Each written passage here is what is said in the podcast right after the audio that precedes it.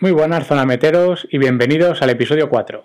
Soy Manuel Spitzer y esto es ZDM en podcast y en YouTube.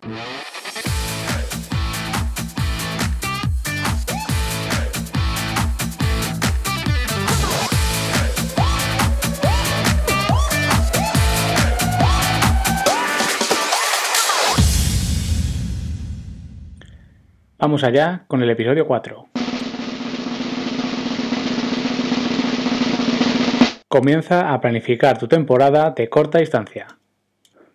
En este episodio te daremos una serie de pautas con las que podrás comenzar a organizar tu temporada de corta distancia.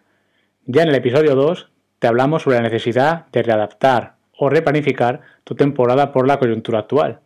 Y como lo prometido es deuda, ahora te vamos a dar unos tips o consejos para que puedas empezar a organizar lo que nos puede quedar de competiciones a este extraño 2020 y sobre todo ya con vistas al 2021. Te animo a que tomes nota porque esto te podrá servir antes de iniciar cualquier otra temporada. Aunque ya lo tratamos a grosso modo en el episodio 2, igual te preguntas, ¿por qué es importante planificar una temporada? Afortunadamente, los triatletas del grupo de edad cada vez tenéis un mayor conocimiento y sois cada vez más conscientes de la importancia de planificar para competir. Pero, por si hubiera algún despistado, te daré dos motivos muy sencillos.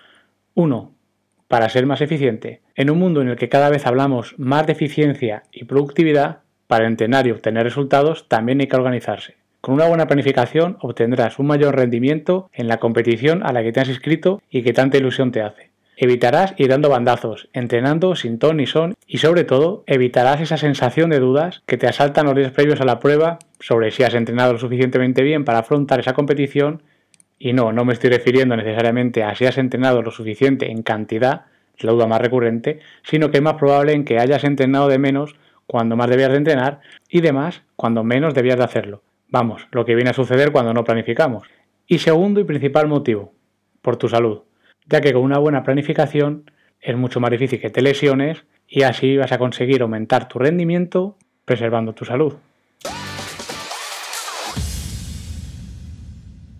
Antes de pasar a fondo del tema sobre cómo iniciar una planificación, una aclaración.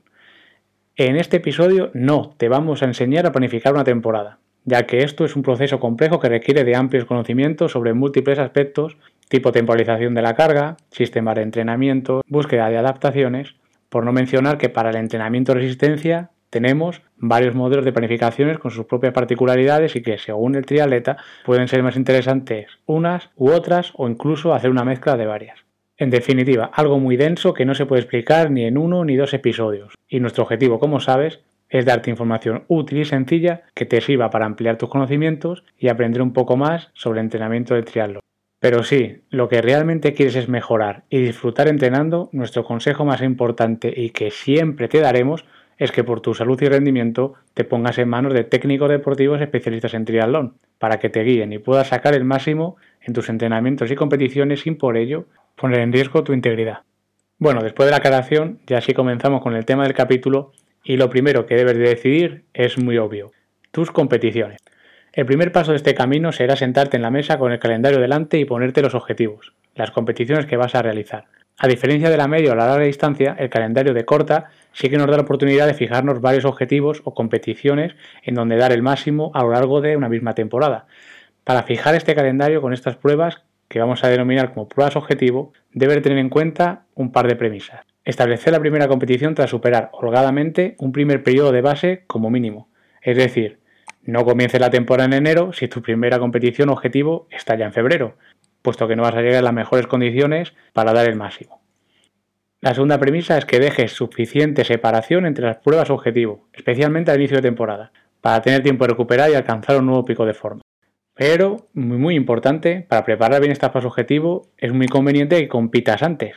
Vamos a utilizar aquella máxima que dice que como más se mejora es compitiendo. Y como estamos de acuerdo con esto, y es que además compitiendo es como más disfrutamos, para preparar nuestras pruebas objetivo vamos a poner en nuestro calendario más pruebas, con las que también hay que planificar y para diferenciarlas entre sí las vamos a denominar como pruebas C, pruebas B, en función de la importancia y de la cercanía de la prueba objetivo que, sorpresa, la marcaremos como prueba A. Igual te preguntas por qué hacemos una diferenciación en tres y no simplemente en dos categorías, una prueba principal y otra prueba secundaria, vaya. Nosotros en el club creemos que funciona mejor hacer tres escalas. Las pruebas C te sirven como entrenamientos de calidad. En estas competiciones puedes aprovechar para retomar la competición al inicio de temporada, practicar estrategias de carrera, de la alimentación, probar geles, sales, isotónicos, puedes centrarte en aspectos concretos como la mejora de las transiciones, intentar ir a grupos de en bici, etc. Sin embargo, con las pruebas B ya buscas un objetivo más cercano al rendimiento que queremos alcanzar en la prueba A, afrontándola como una mayor, entre comillas, consideración, dejando para ello una semana previa con menor carga de entrenamiento, por ejemplo. Esta prueba te sirve como parte del proceso hacia el pico de forma con el que vamos a afrontar ya la prueba A y por ello no debe estar muy lejos de esta, ya que con esta prueba queremos acercarnos a los ritmos de carrera y tomar una mayor conciencia de cómo vamos a estar en la siguiente prueba objetivo, nuestra prueba. En cuanto al número y la colocación de estas pruebas, puedes hacer infinidad de combinaciones. Tres pruebas C, dos de tipo B antes de la prueba A, dependerá básicamente de dos factores. Uno, el volumen de competiciones que planifiques y dos, la separación temporal entre las pruebas.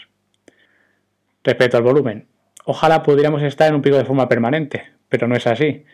Sí se estipula que en una temporada si la estiras puedes tener entre 3 y 4 picos de forma, por lo tanto 3 o 4 pruebas A.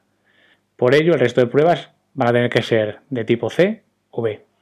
Por ejemplo, si compites asiduamente en Madrid, en la temporada de dualones tenemos prácticamente entre 2 y 3 pruebas al mes, por lo que podrías competir pues, prácticamente casi todo, casi cada fin de semana. Sin entrar en si esto es más o menos conveniente, puesto que depende de cada triatleta, es evidente que tendrías muchas más pruebas de tipo C, por ejemplo, que de B. Si por el contrario vas a realizar menos competiciones, probablemente estas otras competiciones serán más de tipo B con objetivos más competitivos para afinar con vistas a nuestra prueba A. En cuanto a la separación temporal entre las pruebas, si planificas pruebas A cercanas entre sí, el objetivo que vas a tener que intentar es el alargar el pico de forma durante este tiempo y si hubiera una competición entre medias, pues sería de tipo B, con un objetivo de aproximación al rendimiento.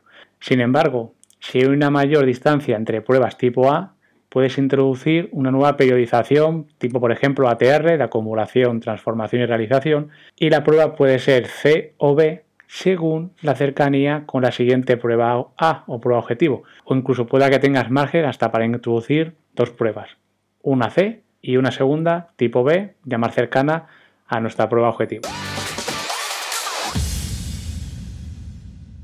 Para sintetizar toda esta información, te voy a exponer un caso práctico que no es otro que la planificación de corta distancia que hicimos en nuestro club para la temporada 2020. Nuestras temporadas son muy largas, de hecho, el club nunca para y entrenamos de octubre a agosto con septiembre como mes de descanso, en donde no paramos tampoco, sino que realizamos una intensiva tenificación para nuestros triatletas, aprovechando esta bajada de carga. En septiembre, cuando nos sentamos para planificar la siguiente temporada, que ya empezamos en octubre, somos los técnicos los que fijamos el calendario de las pruebas A, B y C conforme a los objetivos que buscamos esta temporada como club. En esta temporada el objetivo era afianzar nuestra participación en el Campeonato de la Comunidad de Madrid, tras una temporada 2019 histórica en donde conseguimos nuestra mayor puntuación y el objetivo ahora es intentar continuar escalando en el ranking madrileño. Así fijamos como nuestra primera prueba del calendario el Campeonato de Madrid de balón reloj por equipos que tenía lugar el 15 de marzo. Habíamos preparado dos pruebas previas, una prueba tipo C con el dualón de San Sebastián y una tipo B con el dualón de Rivas. Tras finalizar la fase de dualones, fijamos dos pruebas A, que eran casi simultáneas. Una era el triatlón de Fuente Álamo, que estaba previsto para el 16 de mayo, y otro era el triatlón relevos de Roquetas de Mar, para la semana siguiente, el 24. No todos íbamos a, esas dos pruebas, sino que para Roquetas iban a ir una selección de nuestros triatletas y para el mítico triatlón de Fuente Álamo el resto de compañeros de corta distancia. Para estas dos pruebas A, fijamos como prueba B y C el dualón de Villa de Madrid del 10 de abril y el triatlón popular de Madrid del 30. La tercera prueba A, o prueba objetivo, era el Triatlón Santander del 28 de junio, que forma parte del Campeonato de la Comunidad de Madrid. Al haber seis semanas entre Fuente Álamo y este triatlón, metimos únicamente una prueba, de tipo B, que era el Ecotrimá de Buitrago de Lozoya del 14 de junio.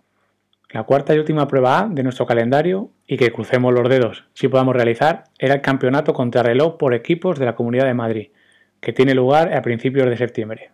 Debido a que las fechas de agosto y julio son meses vacacionales, aunque nosotros seguimos entrenando, las pruebas B y C las dejamos más a disposición de nuestro triatleta. Siempre nos piden consejo a los entrenadores y somos nosotros los que le damos un poco las pautas.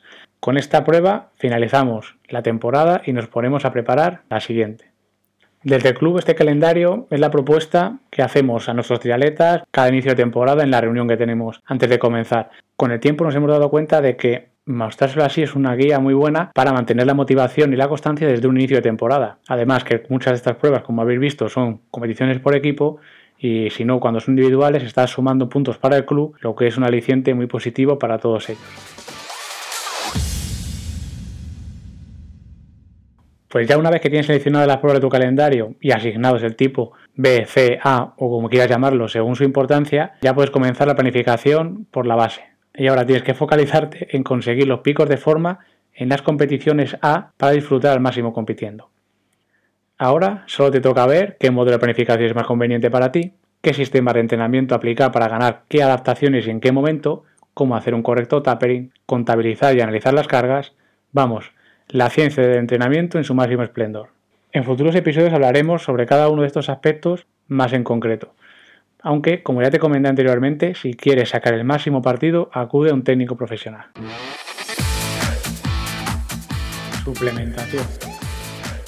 Terminamos el podcast con nuestra suplementación informativa, con un par de geles para un par de minutos de energía extra. En esta ocasión, un resumen para elegir tus competiciones. 1. Selecciona bien tus pruebas A. Primero, fija el número de pruebas en las que quieres estar en tu máximo pico de forma. Sé consecuente con la elección de estas pruebas, asegurándote que dispondrás de tiempo suficiente para tu preparación, pudiendo introducir pruebas B y C que te ayuden a conseguir tu pico de forma. 2. Déjate asesorar por un profesional. Si quieres llegar a las competiciones con la máxima confianza y la seguridad de los deberes hechos, apóyate en un técnico de triatlón.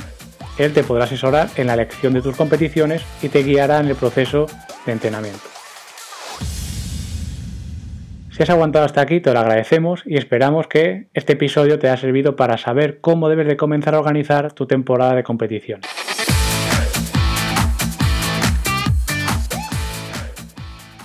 Por último, me despido, pero no sin antes animarte a que, si te ha parecido interesante, te suscribas, visites nuestra web triathlonzonademeta.com ya que nos sigas en nuestras redes sociales. Muchas gracias, un saludo y recuerda, nos vemos en la zona de meta.